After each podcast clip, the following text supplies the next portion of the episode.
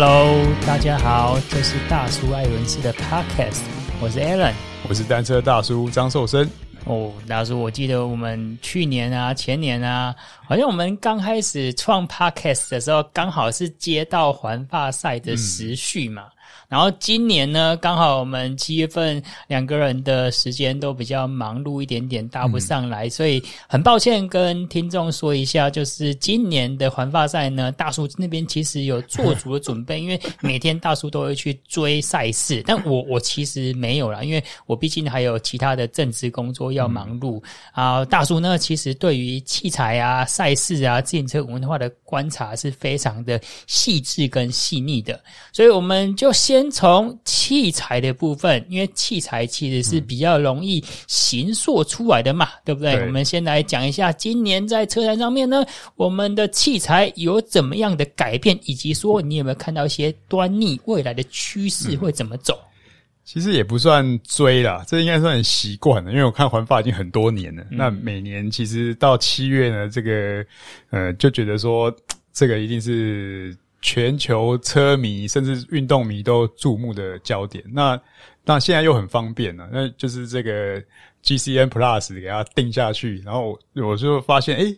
这个价钱现在又更便宜了。哦，真的哦？对啊，好像才一千三百多，一年一千三百多。对啊，我记得我。他刚开始推的时候好像两千多嘞，对，对，所以我当然就毫不犹豫的就定下去，而且因为春季古典赛的时候跟环艺我就没什么看嘛。我有定过一年，那时候好像是在去年二月份、三月份，他也有推一波，好像就是那个过年价，好像打六折。不过那时候好像如大叔所说的，原本好像两千多块钱打六折，所以换算下来也跟目前的价格差不多。嗯、然后我后来没有续订，是因为其实我我对赛事的呃好奇跟热情。反而没有那么高。嗯、我最喜欢它里面的 feature，对一些 feature，、啊、还有它一些的纪录片，original 的对它一些 original 那些，对对对比如说 Jens Voigt 的纪录片啊，或是它有好像 Chris Boardman 这些的，我比较想要看说，哎，他们之前怎么训练的？那赛事对我来说就很像现在。当现在在发生的，你需要用你过去的呃历史跟经验来分析、嗯、来回推，目前在在发生什么事情？因为两种不一样啊，看 live 的比赛有它的刺激度跟爽度了。那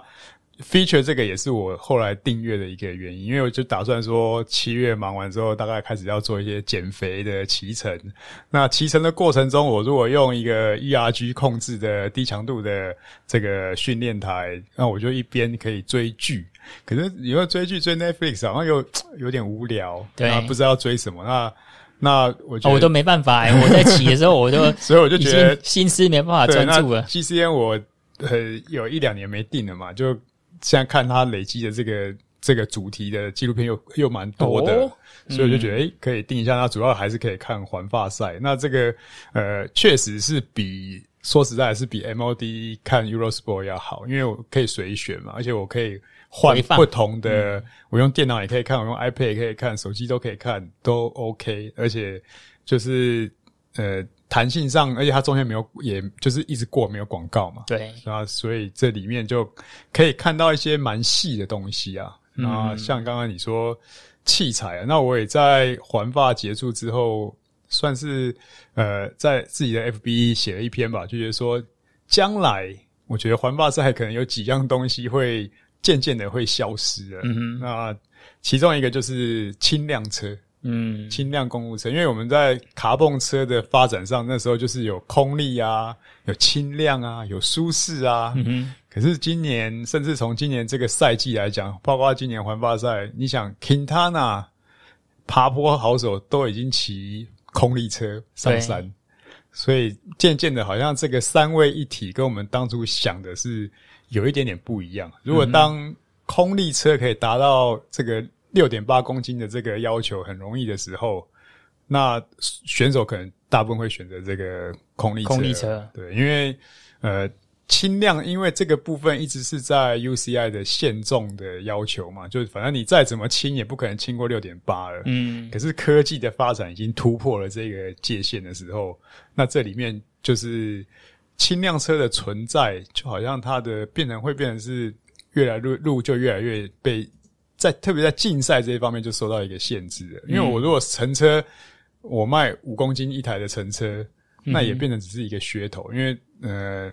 可能在某些自己的小比赛是可以用啊，可是你到这种国际赛的时候，选手没办法用，它的曝光度、它的行销可能就会受限了。对，大叔刚刚讲到空力车，我又想到我们之前谈过的 Scott Foil，那时候是 Matthew Hammond 在 Paris-Roubaix 拿下冠军。对，那时候想说，好像各个车厂都说，哎，我们呃因应不同的赛况，要骑空力车，要骑轻量车，要骑这个舒适车，结果反而是在。最需要舒适车的时候，他骑最硬的空力车，结果拿下冠军。其实，在 Propel 发表前一代的时候，那应该是前两代，我们就在澳洲环那个澳洲赛事 Tour Down Under，对 Tour Down Under 那边。那其实试骑下来就觉得说，哇，那个车就已经是刚性真的很好，嗯、然后职业选手也也很爱。但就是当然那时候还是 C 甲，那是一些重量的问题。不过后来像今年看到的，包含。这个使用捷安特的车队，基本上 Michael Matthews 也都是用空力车啊，都是这个即将上市的 Propel，所以这个未来来讲的话，轻量车可能要再找寻它的市场定位了。嗯，没错，没错。好，还有哪一些点呢？可以跟我们的听众分享一下？对，跟空力有关的，就后来就是服装，服装，嗯，从车衣上面。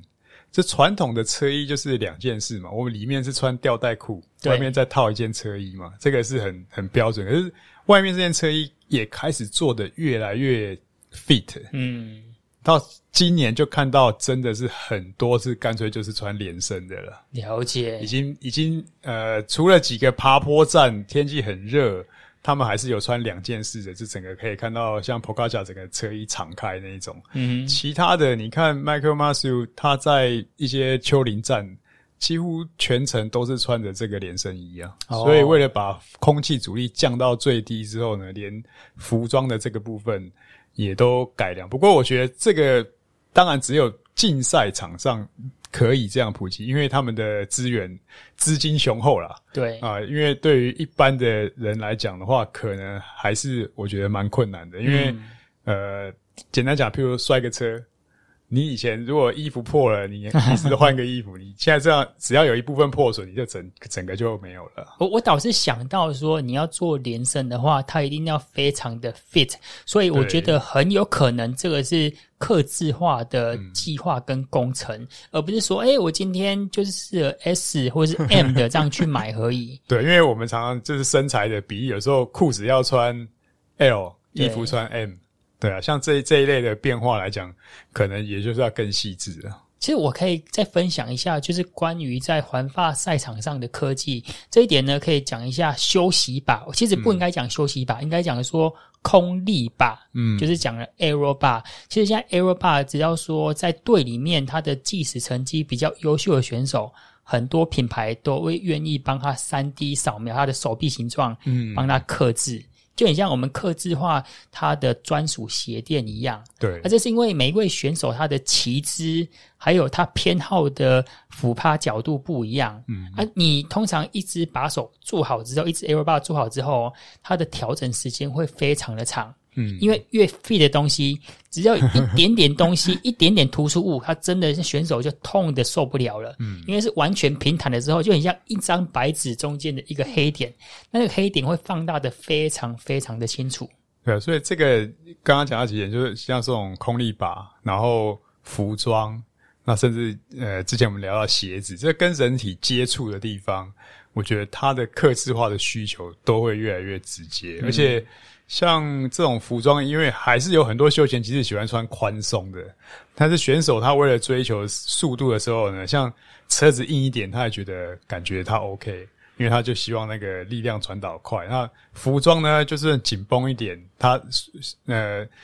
用自己的身体的那个习惯去适应它，但只要把空力降低，它也 OK。所以这就是变成说，很多的选手慢慢的当。集团也会变得有点流行的感觉啊！我我觉得或许这样子，因为其实，在集团骑乘当中，因为环发赛是一个集团赛事嘛，嗯，应该是说在前面可能是副将比较需要连身衣，因为他们要在前面挡风嘛。啊，主将啊，没关系，我还是需要纳凉一下，需要把拉链拉开的，就拉链拉越大的，就是让自己身体更通风的，反正是他重视的点。不过这一次我就看连水壶工，水壶工如果穿连身衣确实有点麻烦。然后，不过我觉得现在环法赛，因为它举办的规模越来越大，嗯、基本上旁边那个摩托车插着水壶，就是随招随来了。哦，对啊，所以然后再加上这些补给，而且补给的策略可以看到各队的补给策略也都有改变。嗯、他们的方法就采用很多的定点补给。哦，对，就是沿路放人。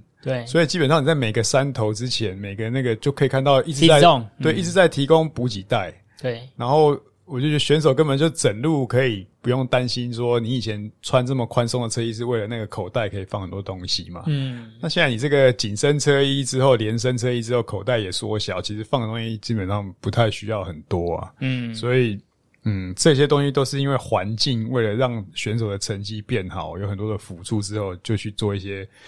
呃，选手会为了成绩去做一些改变。了解，我觉得大叔，我们这边有必要再跟听众分享一些比较进阶。我们当初在赛事里面，不管是做直播啊、做影片，看到说可以跟听众分享，就是在一场赛事当中啊，呃，你要在进行。就是补给的时候是要需要说裁判或是那个 rule book，rule book 就是我们竞赛守则里面有规范说，哎、我们二十公里之后才可以开始，就是进行补给。五十公里之后哦，五十公里之后，二十公里之前，对，二十公里之前，终点二十公里之前，对，然后在爬坡的时候。爬坡之前跟爬坡中可以，可是你在进行下坡之前又不行了，也不会有人选那个地方对，然后还有选手速度慢的时候，你大概才有办法跟他比较靠近。对，还有这个补给车要呃经过裁判的同意才能够放行，就是去呃去找他的该队的选手。对，现在是现在情况是，以前就是集团里面的选手举手，然后后面的裁判车叫补给车上前来，然后进行。给水或补给，嗯，那其实我讲的这个沿路补给是车队早早就往前开，在选手出发之前他就已经往前开了，放了很多的工作人员。他至于他怎么回收，那他可能有别的办法哦。那所以这个就是动员了更多的人力去做这种预先的补给点。嗯、那现在环法赛也规定，公路赛都规定就是。还有要一个丢垃圾的地方，对，所以在镜头里面也可以看到，就是补通常补给区之后，它有一个区域，就看到选手一直在那边狂丢东西。他们不是乱丢，是这个区域你在这边丢，会有人去清理。嗯，所以就避免了以前就是选手呃随便吃啊，然后整路啊就就丢的，像我们之前一个五岭下来，对，可以收到很多的果胶的这种包装纸。嗯，所以这些来讲都在慢慢的改变。嗯，那另外一个我看到大集团这样看下去就是。呃，鞋子跟袜子几乎都白色的哦。当然，我觉得这个我也不知道，因为欧美选手看起来就是腿长脚长的，穿这种白色的鞋子，然后袜子现在让空力袜也变长，然后这种回转踩起来就觉得哇，特别的好看，行云流水。对，但是一一飘望去几乎没有什么深色的。对，我在猜想，当然一个潮流之外，另外可能也是因为呃温度，因为今年欧洲跟美国有热浪，可能这个。选手性，不过像 DSM 车队就全身黑啊，嗯，他们的女子队鞋子也有人穿黑色，可能就是配色的的关系啊。不过这个潮流上大部分，这所谓大部分又是超过百分之五六十以上了，对，基本上现在集团里面你很难看到深色的鞋子啊。因为我是真的觉得深色的比较吸热一点点哦。可是你，可是你，我我稍微看一下今年环发赛，好像。穿白色车裤的比例也不高哈，不高啊。队服上面就除了那个 FDJ，其他，但是整体来讲没有像以前做这么多黑色车衣的队伍。嗯，那大概比较明显就是 DSM 这一队。嗯，没错。然后对啊，所以整个来讲就看看。之后，深色车衣的车队是不是也会减少？嗯，对啊。白色车裤还是比较适合完美女生在穿啊，因为我看好像完美女生大概都是以白色车裤短裤，对，要露出这个这个长腿。哎，他们好像是除了说露出长腿之外，第二个是说跟平常穿的裤子在晒痕上面会比较一致。哦，就有一些女生的考量是这样子，因为之前比如说我们到呃台湾自由车场的时候，就看到比如说呃曾可欣啊，他们会把裤子都反折往上推，然后就说哎、欸，为什么要这样子往上折呢？他说这样晒痕跟平常穿那种短裤是比较一致的，因为车裤就介于说算是呃一般短裤跟这种短裤之间的。这点就是确实男生比较没有什么感觉，因为男生就是类似穿这种呃休闲裤的短裤的长度，差不多，对，对，基本上就可以遮住那个晒痕。对，但是女生的短裤又比男生的稍微再略短一点点。好，接下来呢，除了讲完我们的人生部品，从衣服讲到鞋子、袜子，还有什么差异呢？接下来看到就是外胎吧，不过这个胎宽也是真的逐逐步在加宽嘛，就是现在基本上好像就二十八 C 起跳了哦。前两年可能还有说从二十五 C 的，然后什么考虑爬坡上的重量，甚至有用二十三 C，但是现在看起来几乎呃在硬体的资源上，就是宽胎的轻量版本也陆续推出了，嗯，所以好像起跳就二十八 C。然后加上你看这个环发赛主办单位也这么的配合这个潮流，还安排一些 gravel 的路段。对，那你选手当然就是很很理所当然配合这种宽胎的这种使用。嗯哼，所以我觉得这个来讲，就是嗯，未来可能再用这个窄的胎，可能都很难买得到了。对，对啊，所以这就是规格一些一些不断的变化。好像除了宽胎之外，今年无内胎的使用比例也增加了。嗯、应该是更稳定之后，大家就使用度就会提高了吧？嗯，啊、没错，没错。因为毕竟无内胎早先我们也是有针对这个议题跟吕大聊过。那吕大他个人就是非常推崇无内胎。那无内胎呢，就是一定要让自己的框跟胎做好一定的适配性跟研究，不然像有一些品牌，其实你 A 加 B。它的效果会非常的不好，会可能发生漏液的情况。嗯，还有就是胎的品质上面，它的就是细孔，这个可能也有一些提升跟进步了。因为以前如果你这个细孔多的话，就是就算这个无内胎的话，它就是隔天或者是隔很快的漏气。就会下降的速度很快，嗯，那现在可能慢慢都改变了吧？我可以跟各位听众分享一下，有一些呃车友在使用无内胎，他担心自己的呃框体会漏液，或者是说打不起来。那我曾经有装过一款胎，它的气密性超级好，但是桌面发生了一个问题，就是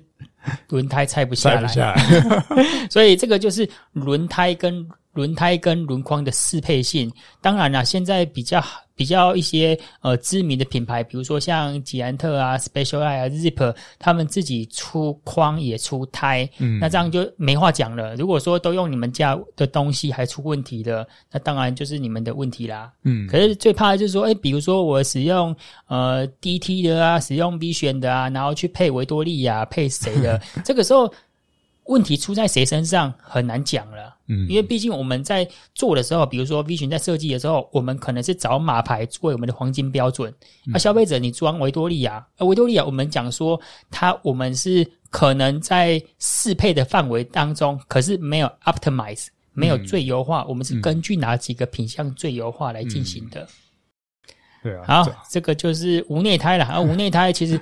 目前我在看 FB，有几个车店老板还是稍微有在抗拒，嗯，因为会到车店的通常都是比较难处理的 case 啊，好处理的干嘛给车店？能不能改的来的好啊，改的急，钢筋改摊开啊。不过说实在，现在碟刹加上这种无内胎，我觉得未来未来这种一定是走给很多事情还是交给专业的啦。对啊，没错，没错。你上次不是说到台北一间知名车店去稍微去电访一下？对啊，讲到说，因为北部的山区比较多，嗯，然后呢，呃，因为消费者在骑乘山区的时候，又不想要发生震跌，因为骑乘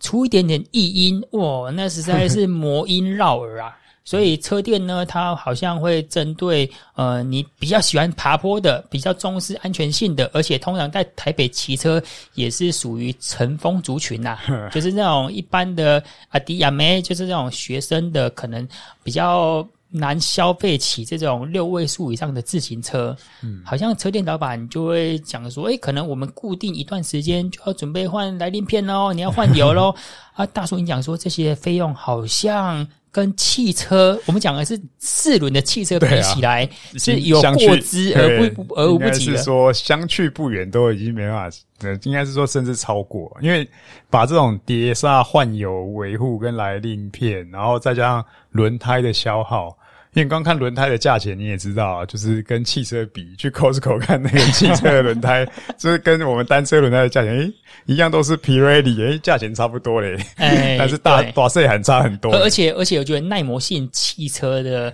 不管是耐候啊、耐磨啊，在外面风吹日晒雨淋都不用担心。对，这个我们没办法这样去比啊，因为其实最主要是量。对，因为汽车来讲，它是用在所谓的。交通运输代步，对。那我们自行车这种胎呢，是竞赛休闲，这是 F1 的，对，竞赛休闲，所以为了休闲就要花很多的这种费用。所以当这样横向比，就觉得哇，骑车渐渐的，就是每公里的成本啊，其实会越来越高。对，哎、欸，其实我我觉得可能有一些听众不清楚，说碟刹是需要换油的。嗯，所以他们讲说，哎、欸，就很像我们西甲一样，不就是东阿婆？不，冬瓜皮不搞一些，因为我冬瓜皮的货嘛，其实油也需要更换哦、欸。对，因为油的话就是一样，遇到温度之后有可能变质嘛。你今天如果像北部山区多，如果连续下坡的时候，它这个温度上来的时候，这个油里面一加热，等于油遇到热之后变质，然后里面如果产生也有空气膨胀，对，那这种膨胀来讲，你就必须要去做一个整理。那其实很，车店老板也跟我说，其实大部分蹭碟有两个关键嘛，一个就是你这个油在换的时候里面的抽真空做的确不确实，那第二个就是你这个碟片、来令片、来令片磨耗的时候呢，不要磨到最后面的，因为这个活塞已经伸到很外面的时候，它的受力会变大，遭尖啊，对，它的阿索比就变大了，所以你你还是要在一个安全量的时候呢，就提早把来令片去。换掉，那这就叫做不要因小失大了哦。因为你省了这个来令片钱，可是结果你的整组活塞可能是这个阿索比变大，那以后蹭碟啊这些问题就是没办法解决啊。这个用爸爸妈妈的白话文来说，就是吃饭还留饭粒啦。所以，对啊，所以这些来讲都会给车店来讲带来这种稳定的一些维护、专业维护的一些收入啦。嗯，没错。对啊，另外环保赛看到大家现在就是又又是一个跟车店有关的，就是你这种分开锁固的龙头把手，我看以后也基本上很难看到，都一体式啊，然后再走内走线啊。那内走线来讲，又有很大的一个专业程度在里面。哦，这个内走线，对啊，我我觉得不是说自己随便钻个孔就可以把线藏进去。对对对，我看到好像有车店分享，对啊，就是这个会影响到。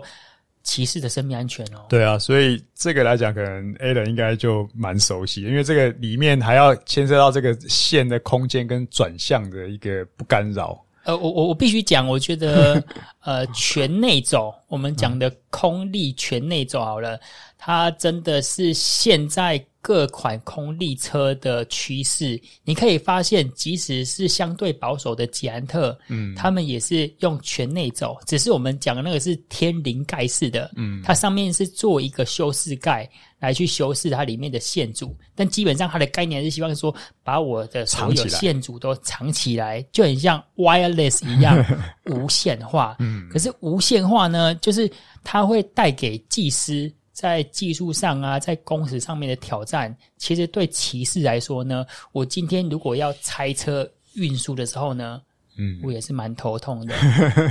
就是当你把东西整理的越整体越干净，我今天就很像我。处里面装潢赶快好了。嗯，你们家里面如果冷气是用吊顶式的，嗯，就是完全出了一点漏水或什么问题，哦，你他刚的装潢就要大拆了啊！这个呢，就是跟等于是说我们家里面的装潢一样，你看过去都没有看到冷气。你看过去呢，你连你们家的电风扇都藏在墙壁里面的，那电风扇派椅莫达派椅，你不要归卡卡掉，冰箱都不知道藏在哪一个柜子里面，这样子。对，没错。其实我我刚好因为前一段时间去车店的时候了解一下，因为有一台车子他们要送去德国展，送去 Eurobike，、嗯、然后那个车子呢也是刚刚大叔讲的是用一体把然后全内走，光转个头都没办法转。打包的时候，他打包会遇到很大的问题，是因为一提把它要装进那种硬壳箱，比如说他皮套有出一个 Pack Go 嘛，对，那那个 Pack Go 它就没有办法装一提把，嗯，是因为一提把它的位置会 跟那个它的车架大小，嗯，他要去算里面的泡棉的裁切的比例。嗯，那我就有打电话问说，问 Topic 就说，哎，你们有没有针对一体把来出这种那个他们的就是硬壳箱？嗯，他说，哎，Alan，你这个问题问得很好，我们公司确实有这么想，可是你知道吗？你要去用 CNC 去切里面那个泡棉啊，它那个费用会很高。再来，比如说我可能要分 SML 这样去做。嗯，算一算，哦，这个成本实在是，因为毕竟量不大，它的成本就很难去 share，嗯，所以目前我觉得可能还是要用，可能用软壳箱或是用纸箱去包一包，保这种保护力就不太够啊。对，对啊，对，因为因为你就想哦，今天如果是一体把的话，你不可能把所有线组拆掉。如果说你今天是现在 Shimano 新的十二速，它已经少两条线了，它还算是半无线啊，或者是说 A 叉 S 速联的 A 叉 S 它是无线。呃无线，那你还是有两条油压管，对，那油压管油压管。油压管你没救啊，稍微折到就惨了。对，所以你必须说你的龙头把手跟你的线组是要连在一起的。嗯。所以这个刚好这样子，大家聊一聊，也聊出一个现在如果因为是疫情嘛，大家都没有出国的想法。你的车已经改得很好，可是接下来你要出国比赛的时候，你要有自己能力，要有这个能力去解决这个问题。对，但是我觉得啊，现在如果说呃一个单车媒体、单车网站我们来做票选的时候，哎，我们比如说现在车友最热门、最流行的捷安特 TCR 啊，嗯，它是很少数。还没有做全内轴的车款，比如说像 Track 啊、Specialized 啊，几乎都是全内轴了。那为什么刚刚大叔会讲到说，有一些消费者会把自己没有全内轴的车子去改装成全内轴，而不惜要在手把上面啊、前叉打洞啊，影响到影响到自己的人身安全？嗯，这个代表说台湾的车友还蛮重视无线化的发展。对，但是我觉得这个会是趋势啊，这个应该会是。未来的一个潮流，即便你说那种天灵盖世啊什么，反正我觉得最终的终极目标还是会走无线的，就是比如说就走到隐藏线啊。那但是这个线隐藏之后，才产生，比如说我们要呃托运啊，要出国啊，要其他的问题啊。那其实就跟之前一样嘛，这个光改一个贯通轴的碟刹啊，我可能训练台，可能车顶架。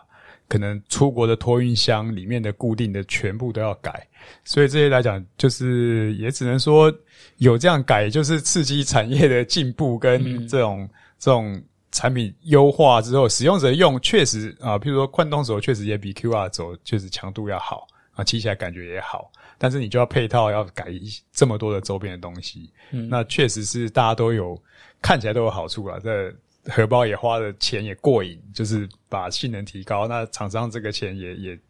很快的，就是大家都 upgrade 上去。没错，我觉得基本上是全内走啊，这种隐藏式走线的，呃，你不要去挑战自己维修 DIY，因为呃，第一方面是你的工具比较少，它需要有特殊的 cable guide，就就是把我们的线组啊，不管是用磁力的啊，或者说把线绑一绑啊，绑在线头上面硬去拉。因为呃，我们虽然在外表上面看到说，哎，碳纤维它修饰的很漂亮，塑形的很漂亮，可是，在里面呢，对，哎，它可能有气泡啊，甚至有一些呃碳纤维的一些碎屑在里面。我觉得这个后续应该都会在进化啦，包含是头管啊、预留的空间啊、跟角度啊、跟这些盖子啊，所以前面这一两年看的，包含之前的大家有人像很针对的批评，像 Propel 的那个电。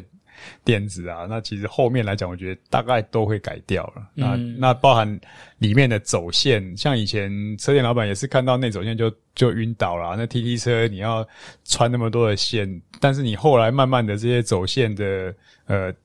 车架制造商也去优化之后，也变得很 OK 啊。所以我觉得这些来讲，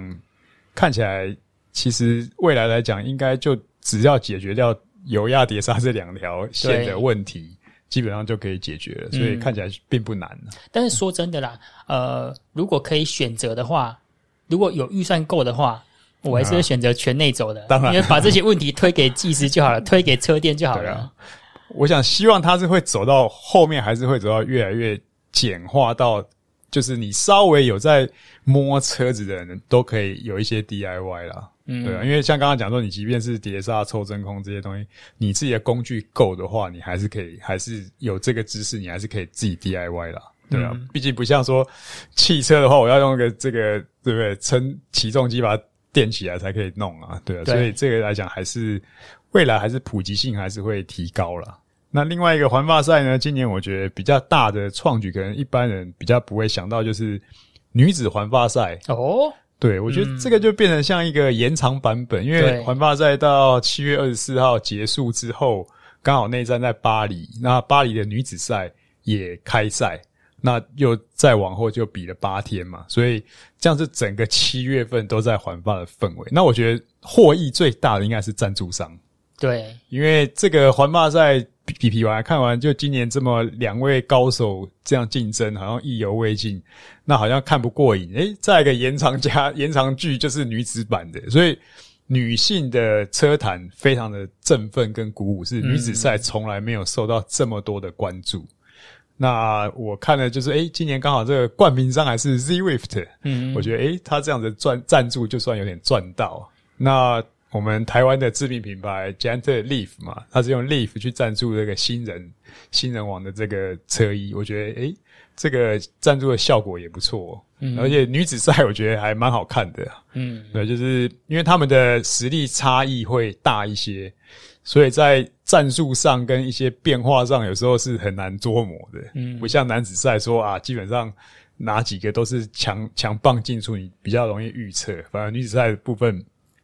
变化挺大的哦，这个也蛮有趣的。啊、以后我们要多关注一下女子 自行车职业赛事的发展。而且女性在这个集团追赶的时候，这个身材曼妙也也是蛮赏心悦目的。嗯，没错没错，这是另一个欣赏的重点啊。好，那我们本集呢最后一个话题，我们来聊一下在西班牙举行的 Vuelta a Burgos，我不知道这样念不念啊？就是在我不知道第几站。应该是离终点两公里的时候，我看到选手呢，哎，前面几位都是 Yumbo Visma 车队的选手啊，前面那两位、三位已经进了，已经过了，通过一个 speed bump，就是那个减速条。但是到了第三位之后呢，选手可能把手没有抓得很谨慎，那一时松开，然后导致这种。打保龄球式的集体摔车，炸弹开花。我们就来讲一下这种，我觉得应该算是有点失败的赛道设计了啦。嗯、啊，遇到这种，因为可能我们在作为职业选手、作为专业选手，比如说你在比赛的时候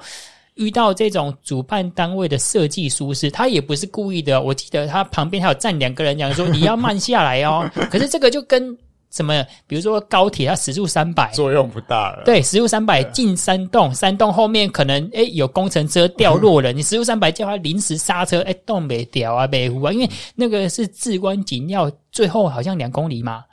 一公里内哦，那选手一定是像列车开出来的，对呀，而且它是一个缓下坡的状态。其实我后来也是看。呃，当下发生的时候，就是哎，哇，怎么这么严重的摔车？然后再看回放，然后甚至我就把它整个录下来，然后看，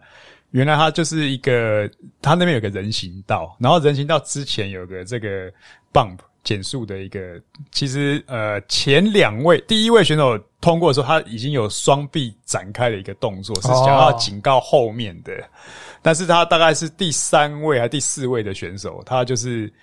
埋头苦骑啊，对，因为那个列车在开的时候，那时候应该时速都六十几了，对，那就整个应该是飞起来了。遇到那个一个减速的一个这种，它的减速条不是像我们的五线谱哦，它是一个波形的，嗯，校园那种，就像在学校里面那种。对，那你那种汽车如果开很快，你也是会跳一下，甚至底盘就会刮到。对对对，所以他就一个已经飞起来，那它摔是因为他落地的时候他已经没有抓好了，哦，它整个是一个。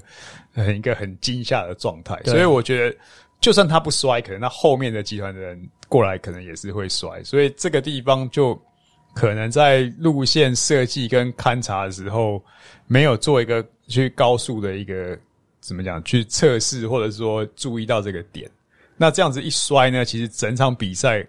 基本上它是也是一样 Eurosport 直播嘛，嗯、哼有通常我们这种规格，而且它里面参加的选手也包含环意冠军啊，这些顶级车队啊，所以这个我估计这一场比赛办下来大概要花两千万台币一站啊，嗯、这一站的花费。但是你看，所有的缺点就放送出去了，然后这这笔钱也就打水漂了。其实有些国际比赛也是会遇到这种情况。那当 当当下后来我看到选手也是默默接受这个成绩啊，对，颁奖台也是上去啊，该受专访的也是接受专访啊，只是大家都表表示遗憾啊。嗯，因为像这个比这种类型的比赛也曾经发生过，比如说终点前走错路。嗯哼，或者是提早交管放行车辆进来，整个比赛就中立了。所以这种职业比赛这种很难预料的状况，其实还是会有。不过这种摔车，我觉得就真的是选手或者说职业选手的这种风险真的是很高啊。我觉得职业学职业车手的钱难赚。对啊，因为他的安全是交给赛道设计的人。可是赛道设计人只一个小疏忽，可能这一场摔下去，可能是几十台车在在地上打滚。嗯，没错，啊、没错。哎、欸，那大叔，那我想问一下，就是职业车手他没有工会吗？呃，他们有保险，但是呃、欸，工会的效果好像一直都不是很好。嗯，因为他们之前有有各个。退役的知名选手也有主工会，也当那个理主席，对，然后去跟像环艺或环发要求分这个转播费，嗯，因为他觉得他们是很卖力的演员，可是你转播费其实转播的那种权利金其实都是主办单位拿走，哦，那车队其实他们就除了呃出场费跟奖金之外，他们没有任何其他的这种收益啊。了解，了解。所以其实，在失败或是不良的赛道设计之下呢，职业选手只能够把这些伤痛往心里面吞了。对啊，所以应该是这样子嘛。嗯，这是一个蛮不容易的运动啊。那真的是围绕在这个运动的，都是因为热情。我觉得，嗯，对啊。好，我们这一集就聊到这边，感谢你的收听。如果你想听什么主题，可以在 B 搜寻大叔外文室，或者是透过 Podcast 留言告诉我们。这一集就到这边，我们下次见，拜拜